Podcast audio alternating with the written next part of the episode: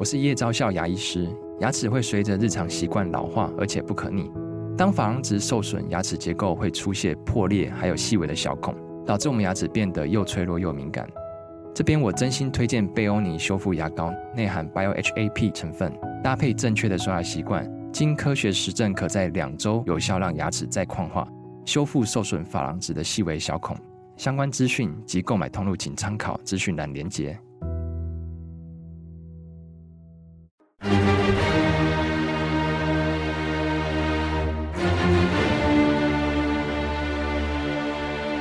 赵少康时间，吃喝玩乐骂，和我一起快意人生。我是赵少康，欢迎你来到赵少康时间的现场。桃园今天杨梅只有十三点七度哈，靠海哈，越晚越冷，入夜会急冻，只有十度，十度就算是冷了哈。中央气象署。说呢，今天大陆冷气团影响台湾转为干冷的形态，各地是多云到晴，干冷就还好了，湿冷才讨厌啊。清晨中部以北及东北部气温十五到十七度，其他地区十八、十九度，也没差多少哈。白天苗栗以北及宜兰花莲气温回升有限，高温十八到二十度，也差不多。整天偏冷，其他地方高温跟昨天比还是下降的，比昨天冷了，但高温今天只有二十二到二十六度啊。白天感受还好哈，还不算太不舒服哈，但是晚上以后天气会更冷，各地气温会比清晨来的低。中部以北及东北部只有十三、十四度，其他地区十六到十八度，要做好保暖的工作哈。吴德荣在他的专栏说，今天清晨平地最低温桃园杨梅十三点七度，今天礼拜五、礼拜六、礼拜天，大陆高压笼罩，各地晴朗无云。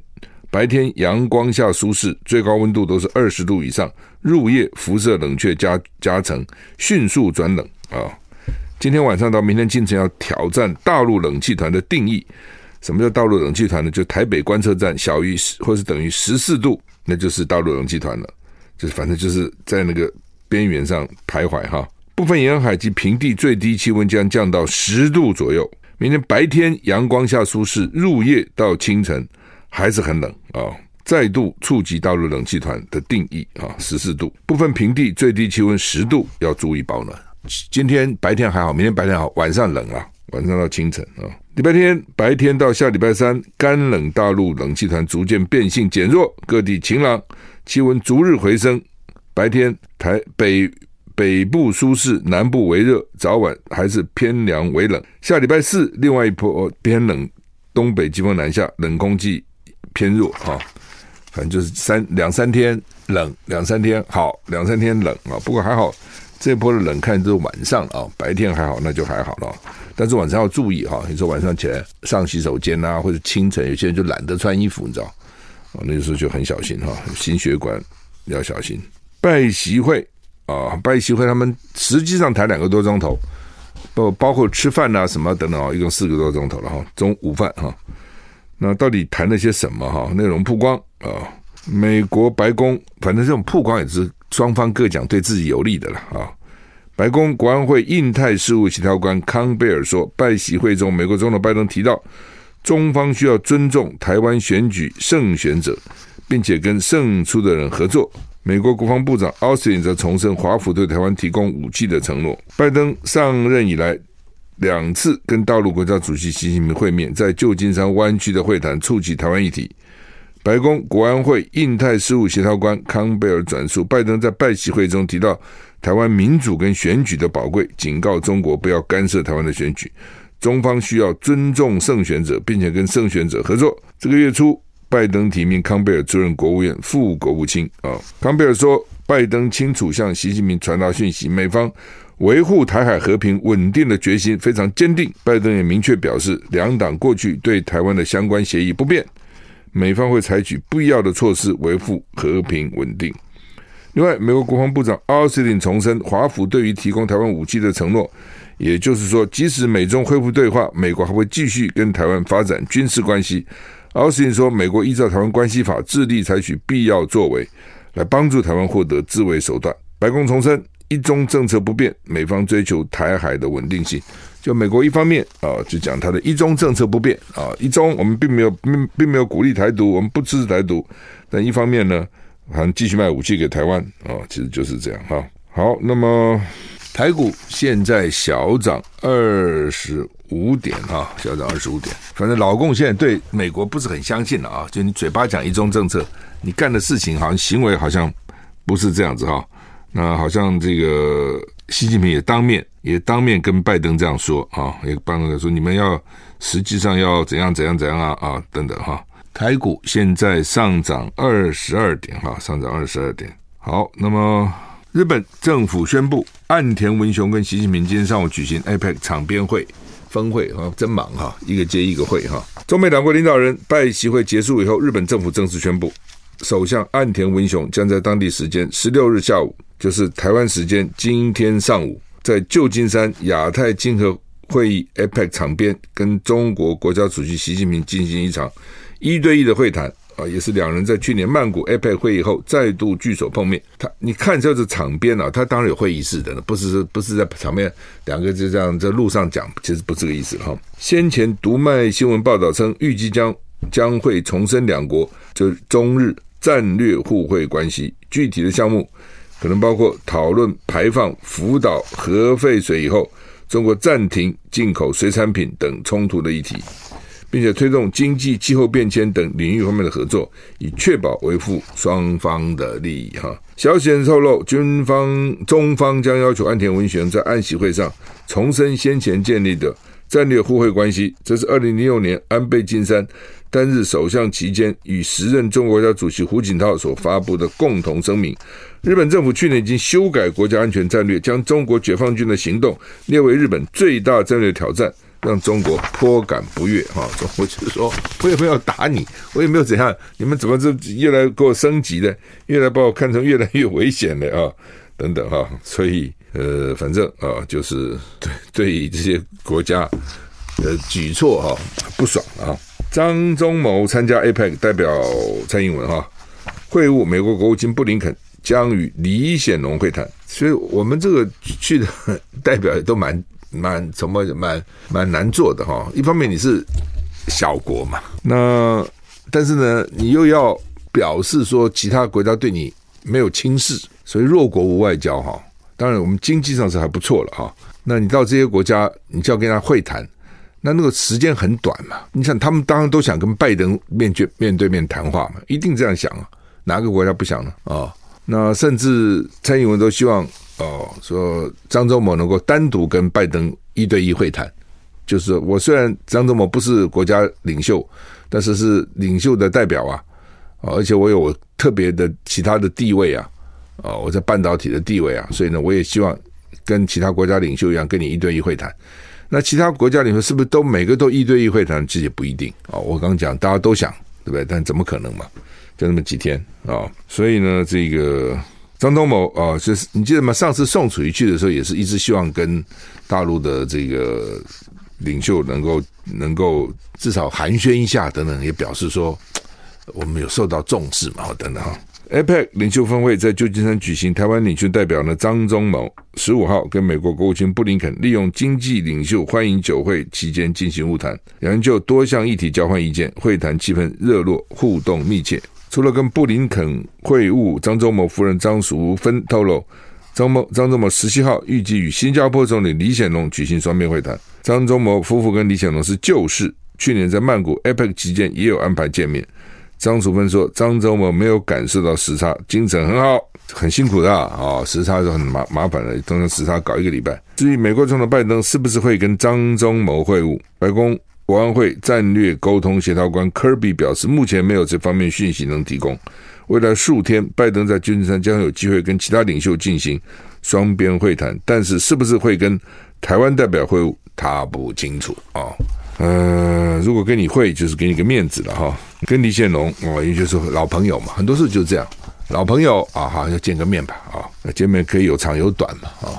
燃料短缺，加萨通讯再次全断，以色列发现。埋伏人质的遗体，联合国机构警告警告，加萨走廊燃料严重短缺，通讯再次完全中断。以色列官员指出，部队在加萨西西法院附近发现一名六十五岁人质的遗体，啊，彼此推都是对方害死他的。法新社报道，联合国近东巴勒斯坦难民救济工作署总监在日内瓦表示，加沙走廊燃料严重短缺，通讯全断，他很担心加沙的社会秩序。因为为什么电信断了呢？因为来源都已经耗尽了，哦，电啊，什么燃料什么都没有了。以色列方面说了，加沙部队发现人质尸体，有一个六十五岁的妇女，她在十月七号被哈马斯绑架。官员说，这一名人质是在西法院附近的一处建筑被发现的。军方也证实，当地继续进行有针对性的活动。报道指出，在哈马斯发动致命突袭时，这名妇女的乳腺癌正在康复。但他被带走时没有拿到药物。哈，以色列总理尼坦雅胡接受哥伦比亚广播公司访问之后说，有强烈迹象显示，哈马斯扣押的人质曾经被关注在加沙的西法医院。他说，这是我们进入医院的原因之一。先前以色列也曾多次指责哈马斯在西法医院地下设有一个主要基地，哈马斯对此否认。尼坦雅胡说。部队周三进入医院时，人质已经不在那里。当然，这个看你怎么讲了。人质放在医院里面，你说他不对吗？因为人质带来带去很麻烦的，而且你现在炸嘛，那你把人质炸死怎么办？哦，所以把人质放在医院里，我不觉得，因为他不是战斗部队啊，我觉得也还好。那现在以色列之说医院就是他们的指挥部啊等等哦，到底是真的还是假的，搞不清楚。这边就说是，那边就说不是哦。那。我只我只是有一点不解，就是说理论上讲，医院很容易就攻进去了嘛。今天台北任何医院，你说一个武装部队要攻进去有什么困难呢？他最多一些驻卫警要能够抵抗吗？啊，为什么像西法院说哇，先是唯一在在什么这样哇，一副好像如临大敌哈，然后攻进去哈，说现在攻进去了啊，那有没有遭受抵抗呢？如果没有抵抗，为什么要搞那么久呢？哦，假如说一般的就是民间医院，应该很快就进去了。那如果没有那么快进去，表示有人抵抗啊。但是不可能医生护士来抵抗啊，哦，这是蛮怪的。那如果说有哈马斯那边抵抗，那就是一个明证嘛。你看他果然抵抗了，那以色列没这样讲啊，而且也没看到哈马斯的武装部队出来抵抗啊。哦，但是为什么要搞那么久才进医院呢？是自己怕，还是说医院到底有什么什么什么机关很特别很奇怪啊？真的很奇怪啊。好吧，这个法国向叙利亚总统发出逮捕令，他干嘛逮捕叙利亚总统呢？法国最近向叙利亚总统阿萨德发出逮捕令，因为他涉嫌对叙利亚平民使用违禁的化学武器。哦，现在就是说你对你自己人民这个残暴都不行啊！美国有线电视新闻网实验报道，消息人士透露，法国法院对于阿萨德跟他弟弟马赫啊马赫阿萨以及另外两名高级官员发出的逮捕令，罪名是共谋危害人类罪跟共谋战争罪。具体理由是，二零一三年八月，怎么搞那么久以前？十年以前，叙利亚政权在杜马镇跟东古他地区进行了化武袭击，造成了一千多人死亡。据了解，这是一个国家领袖首次以反人类罪对另外一个国家领袖发出逮捕令。国际刑警警刑警组织预计将发出红色通缉令啊！所以现在这种国际哈国际之间呢，你比如说像普丁啊，现在就不敢乱跑。哦，你突然跑去，我要把你抓起来。那 因为现在看起来越来越频繁这样的事情哦，就我把你列为这个，你把我列为那个哈。以军说将要摧毁哈马斯军事系统，而且加沙南部地面攻击箭在弦上。不是原来北部，我们搞到南部去呢？以色列国防官员声称即将摧毁加沙北部哈马斯军事系统。在此同时，越来越多迹象显示，以色列对加沙走廊南部的地面。也攻击，而且可能迫迫在眉睫要攻击了。CNN 引述以色列国防军参谋总长哈勒维说法报道，以色列即将摧毁哈马斯在加沙北部的军事系统。稍早，以色列领导人曾经表示，包括加沙市在内的加沙北部地区，在以色列控制之下。以色列国防部长葛朗特誓言，无论哈马斯在哪里，都要把他们瓦解。时间报道，越来越多迹象表明，以色列对加沙走廊南部的地面攻击可能迫在眉睫。援助组织警告，就是人道组织了哈。以色列进入加沙南部的任何行动，都可能使本来就已经相当糟糕的人道局势更加恶化。据报道，在加沙南部最大城市汉尤尼斯以东的社区，有一份传单警告住在当地的人们转移到已知的避难所。哎呦我的天！本来是要北部人往南部跑，现在南部人呢也赶快跑到避难所哦，这什么个惨状？约旦外交部长批评以色列入侵加沙，破坏了数十年来解决以巴冲突的努力，并且让整个地区陷入火海。沙法迪说，以色列并没有透过杀害无辜的巴勒斯坦人来为自己带来安全，反而扼杀了相关地区对于和平的任何拥抱。对哈马斯的战争，让地区关系倒退了三十多年。就是以色列这样做也不能被地区为地区带来和平了，哦，反而让地区的这个彼此的关系倒退了三十多年了哈。对了，但是你哈马斯去炸人了哈，炸人你先去炸人家哈，当然他他可以说我忍无可忍啊，说我要炸哈，反正呢，都都各有各的讲法啊，反正各执一词吧。啊，台股现在上涨十七点哈，不服被列入守门人名单，Meta TikTok 提出上诉。社群平台脸书 Facebook 母公司 Meta M-E-T-A 哈，针对旗下的 Messenger 跟 Marketplace 被欧盟列入守门人新法适用平台提出上诉，TikTok 随即跟进提出诉讼。法新社报道，布鲁布鲁塞尔正在推动密集立法，对大型科技企业进行更严格的监管。欧盟主张必须保护欧洲消费者的线上权益，并且在美国巨头主导的产业中鼓励竞争活动。他们觉得你们垄断都没有鼓励竞争啊，还甚至呢不这个消灭了竞争啊。就是欧洲啊，布拉塞尔啊，比利时的布鲁塞尔推动密集立法议程啊，对大型的科技企业要进行更严格的监管，认为现在监管不够啊，而且呢，呃，用大的用大的跨国的这样力量去压制啊。地方的这种小的公司哈，所以欧盟必须要主张保护欧洲消费者的线上权益，在美国巨头主导的产业中鼓励竞争活动，被搞得都没有办法竞争，被你独占垄断了哈。那所以呢，今年九月初，欧盟就依据市数位市场法，它叫做 Digital Markets Act（DMA）。那这个市场指定市场数位法呢，指定脸书、Google、抖音母公司，抖音的母公司叫字节跳动，还有苹果等六家大型科技是守门人。哦，Gatekeeper 哦，守门人企业，他们旗下有二十二个网络平台，将不得技术性偏袒自家产品，绑住企业用户或限缩消费者的权益。那 Meta 昨天宣布，针对旗下 Messenger 跟 Marketplace 被列为守门人平台提出上诉，就不服，就我没那么严重，我没那么重要，我没有那么垄断啊、等等等等啊。好，那么抖音现在测在测试。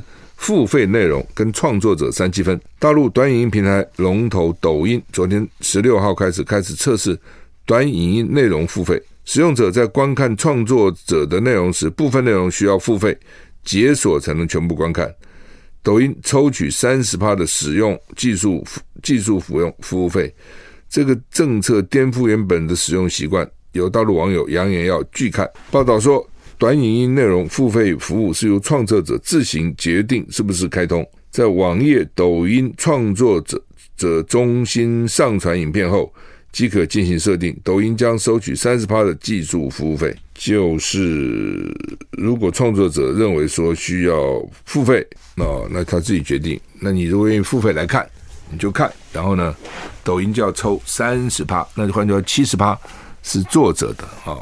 那如果没有人看，本来人家看，但是现在因为你要收钱，人家不看，那不看就不看，不看你就收不到钱啊、其实就这样啊、那到底台湾人是没有什么付费习惯的了啊、很多时候要钱我就不看了啊、很多报纸都想收费，但是都不容易收到钱啊、因为总觉得免费东西那么多了，我干嘛要付费看呢？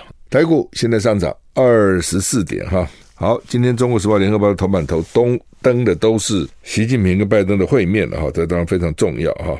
中国时报头版头，拜习会要干嘛呢？他们到底达成什么呢？说将来会有一个热线，绝对不会让事情失控。那中国时报头版头的标题是说，拜习会设热线，拜登反对任一方改变现状，都不可以改变现状啊！习近平否认二零三五年前攻台。联合报头版头差不多，习近平否认二零二七、二零三五年有攻台计划。拜习会，习近平重申和平统一，但不排除动武。拜登要求尊重台湾大选。其实，好，习近平没有说不排除动武了哈。我觉得怎么还没看到这这句话呢哈？习近平讲的是说，哦，是说和平固然很好，但有些时候我们需要寻求更广泛的解决方式。习近平说，看到美国媒体报道说中国打算在二零二七或二零三五年动武。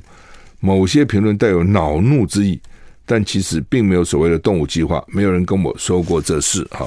这个很重要哈，大家不要看，难怪这两个报都把它放在头版哈。因为我其之前就是讲过很多次啊，我想如果常常看我节目的话，或是听我广播的话，一定会注意到。我常常讲，我说老共为什么不表明嘛？你要表明态度啊，对不对？当每次美国那个什么太平洋前司令啊，什么美国一个什么什么这个专家那个专家说老共要打台湾，二零有的说二零二四。有人说二零三二七、二零二五、二零二七、二零三零、二零三五都有了哦。老共从来不讲话，从来没有说没有，都没讲，好像一副幸灾乐祸啊，看你台湾被吓啊，很高兴的样子。那你没有，你就说你没有嘛，对，是你们自己乱讲的，我们干嘛被你们这样恐吓呢？老共从来不讲哦，所以不错哦。习近平呢，终于啊，这个愿意讲说没有哦。否认，而且我也没看到，也没有人跟我这样说。就是我这个什么解放军呐、我的军事幕僚啊，并没有跟我这样讲啊。说二零二七，因为为什么讲二零二七呢？说因为二零二七习近平第三任满了，要选第四任了，总要有一点政绩啊。啊，如果把台湾拿下来，就是很好的政绩啊。啊，等他们想到什么康康雍乾满清了啊。那呃。当然了，就是说，现在几个，第一个就是说，我觉得像以后像这种事情，老共就应该直接的否认，直接的回应，说没有哦，这是一个。第二个哦，这个他的联合报说他不排除动武哦，说不排除动武，他并不是这样讲，他是说我们还需要寻求更广泛的解决方式。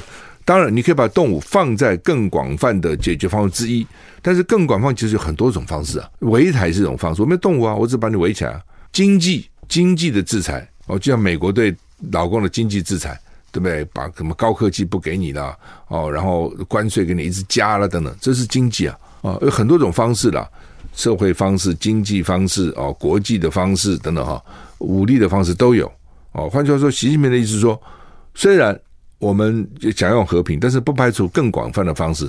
也许我把你 F 法给你撤销了。哦，也许我这个大，你不让我产品进台湾，我也不让你产品进大陆，或是给你一个很高的关税啊，等等之类的。我想这也是包括在更广泛的方式里面了。那呃，不是说更广方式，就是说不排除动物啊。那另外一点，当然也有人讲了啊，说哎呀，习近平讲话怎么能听嘛，对不对？你现在问他，当然说没有嘛。哦，就是那个时候，你看这个昨天在战情室就李俊毅就讲嘛，啊，你看那个俄罗斯打乌克兰。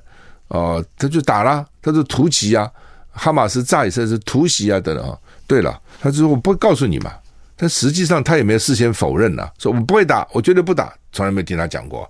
因为听过哈马斯，我不会去突袭以色列。哦，你有听过吗？这个你可以习近平说否认二零二七、二零三五年前会攻台啊，你固然可以说他随便讲了，他真的打不会告诉你的事啊，兵不厌诈哈。但是至少讲比没有讲好嘛，至少有讲比没有讲好啊。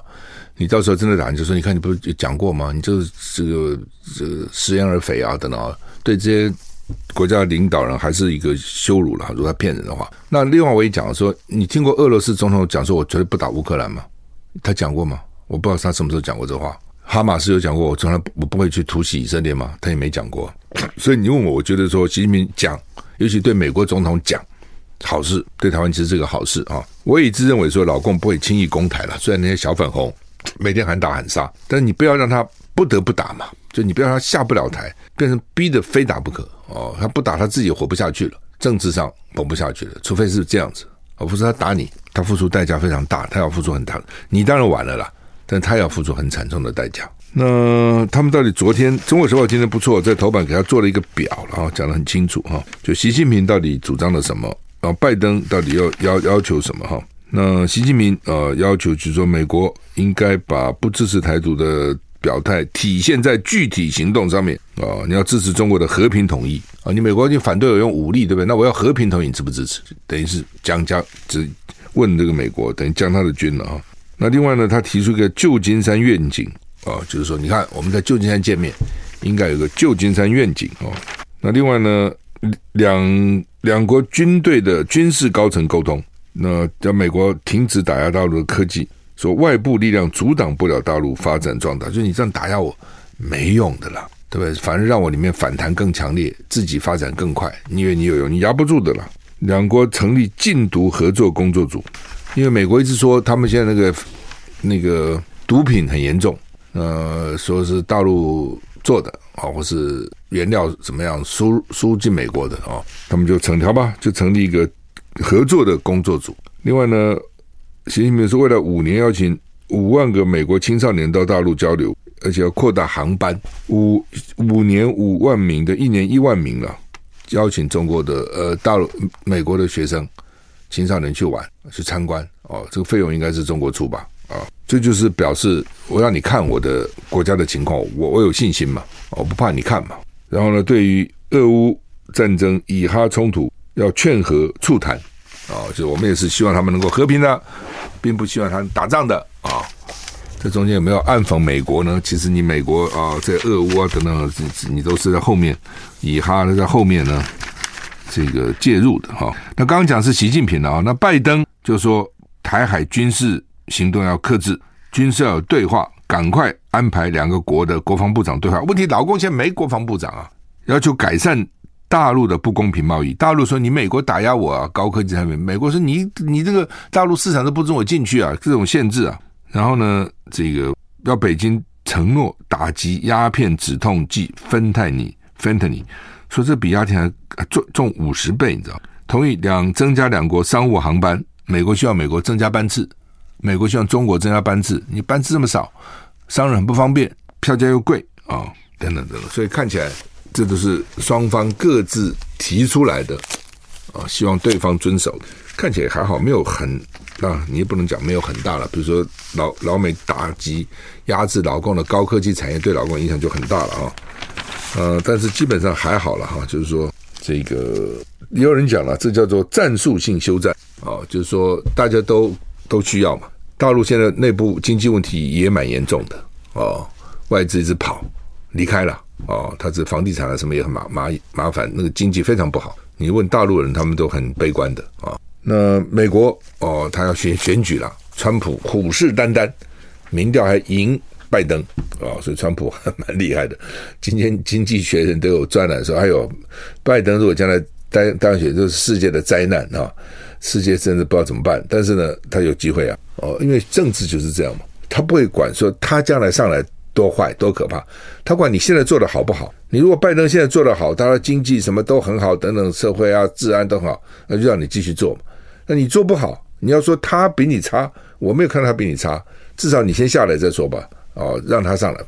民主其实就是这样子，哦，只有到了台湾变得比较奇怪，哦，民进党虽然做不好，还还有一定的支持度，啊，那陈水扁那时候也没做好，但是他很能连任，啊，就是意识形态常常会压这个压抑了你的理性了啊，那好吧，所以他们现在叫做战术性休战。主要因为没办法了啊，因为你以后真的变成中美两个大国在竞争啊。整体来讲，美国的科技、美国的个人所得、美国的各方面，其实都比大陆强。但是大陆急起直追啊，速度很快，这是一个。第二个，大陆个人也许没美国你美国强啊，加在一起很强啊。哦，加在一起啊，比如说人均所得，它它只有你的几分之一，但它加在一起，它十四亿啊，你两三亿啊，我是你的好几倍啊。所以就是看你从什么角度看啊，就包括那个所得一样。你说所得啊，说啊我比你少；你从购买力啊，我又比你强。所以到底你要看哪一个啊？就是我想看哪一个，我就看哪一个啊。习近平跟拜登见面以后哈，他会有还有两场聚会了，跟这个企业界啦，跟文化界人士见面哈，讲得不错啊。他说呃，中美到底是对手还是伙伴？坚持把和平发展的中国视为威胁，搞你输我赢。你兴我衰的零和博弈就是走偏方向了。下面他讲啊，他说中国从不赌美国输，从不干涉美国内政，也无意挑战跟取代美国。同样的，美国也不要赌中国输，不要干涉中国内政，应该欢迎一个和平稳定繁荣的中国。就基本上了哈，就是其实中国慢慢崛起嘛，啊，包括从这古代一一路以来哈，基本上中国还算是一个爱好和平的国家了，他很少去打别人嘛。第一个，我想他也够大了，他自自己够大了，自己管自己哈，大家就已经很累了。那最多啊，你说那个时候好吧，就异异族啊，从异族从北方来来侵侵侵略，去阻挡，大概就是这样吧。打以前打仗大部分这样，这你说像那个成吉思汗打到什么欧洲去，那是很少的。而且成吉思汗，你说他是中国吗？当然不是啊啊！当然后来你说是了哈，五族共和。但那个时候他哪是中国？中国也是被他侵略的。元朝打中国，中国不是被他们侵略的吗？也是啊！所以中国本身呢，我讲的中国是汉人，这个中国本身其实其实算是和平的吧。哦，讲的都不是用武力去征服人家，说你要有要德啦，要有道德啦，哦，要把国家治理好啊，哦，自然远远的那些人就来臣服啦，哦，等等，他讲的就是这个东西嘛，真的是这样，不是一个侵略的一个民族啊，好吧？你说共产党现在他算是起来了，他去打了谁呢？也很有限呐、啊，跟印度可能有些边境的纠纷，但是也就是拿个石头砸来砸去，那时候。越南啊，惩越啊，有哈。那南海现在就反正就在这个岛那个岛盖一些基地，他都没有真的去打谁啊。美国是每天在打仗啊。美国，你说中美比起来，谁爱好和平啊？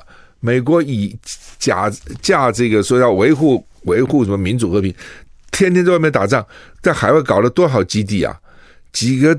大的战争不是美国去打引起来打去去打的嘛，对不对？他讲人家这个爱爱侵略，爱不爱好和平哈。当然，习近平讲的说中国从不读美国书，我觉得这个很重要，因为这个东西都不是赌博了哦。就像蓝白合不合，我也讲，我说不是赌博啊。你柯 P 你不能把它当成把把这个选举当成一个赌博，说我哈虽然钱少，但是我跟你说了，他不是这样，国民党更不可能去赌啊。因为那是攸关两千三百万人国脉民命啊，那个两岸和平，这个这么多人的身家财产，下一代的这个幸福，这不可以赌的啊！所以你不是说今今天中国有些人是赌啊，很多其实不少了。你从网络上看看，哦，美国什么好怕的啊？假如我们美，如果说我在节目中讲，我说美国其实很强哦，中国呢没有那么强。哦，所以呢，当然中国在有几个地方是强的，太空啦，哦，五 G 啦，哦，是强的。但是整体比起来，美国强，特别是它能够吸引到全世界最优秀的人去，这点中国做不到的啊！哇，很多大陆网友对我很不满意啊！你不懂啊，你已经是活在二三十年以前，你不知道我们现在多强的。哎呀，多强！你还是整体来讲，你是比不上美国强嘛。你未来我不知道了，你也进步很快，我也同意了啊。但是至少现在，而且你这不是去赌啊，你要跟他打一仗啊。赌赌看，对不对？我们赌赌看，打仗啊、看会怎样啊、哦？所以习近平，我觉得习近平就我常常讲，我说下面人吵来吵去不重要，那个那个关键的做决策人怎么想才重要。同样的，我这话讲的也不太礼貌。民众党旁边，甚至包括黄珊珊怎么吵，陈志涵怎么哭都不重要，柯文哲怎么想才重要。他是主帅嘛，他是负责去打仗，你们旁边这些人平常讲是沾他的光的嘛。不是柯文哲，你们谁谁会理你们呢、啊？谁会管你们呢、啊？对？所以柯文哲自己他怎么做决定，那是最重要。经常旁边人后来慢慢就忘了，以为自己啊披就是说披着老虎皮，懂不懂？就是老虎嘛，你披了他皮，因为你也是老虎了，你不是老虎了，老虎还是柯文哲，就他自己做决定。所以旁边人有时候难过等等，现在他的压力也蛮大，说柯文哲也哭了，你哭什么呢？你的决定是对的。你不这样决定，你能做什么其他决定？所以很多时候就是那个领袖，为什么他是领袖？你不是领袖，就他在关键时刻，他必须要做一个很困难的决定。这个决定很多旁边人都不赞成的，哦，但是呢，他知道这样做是对的，非要这样做不可。我昨天不是举例嘛？当然这例子有些人听得不爽了。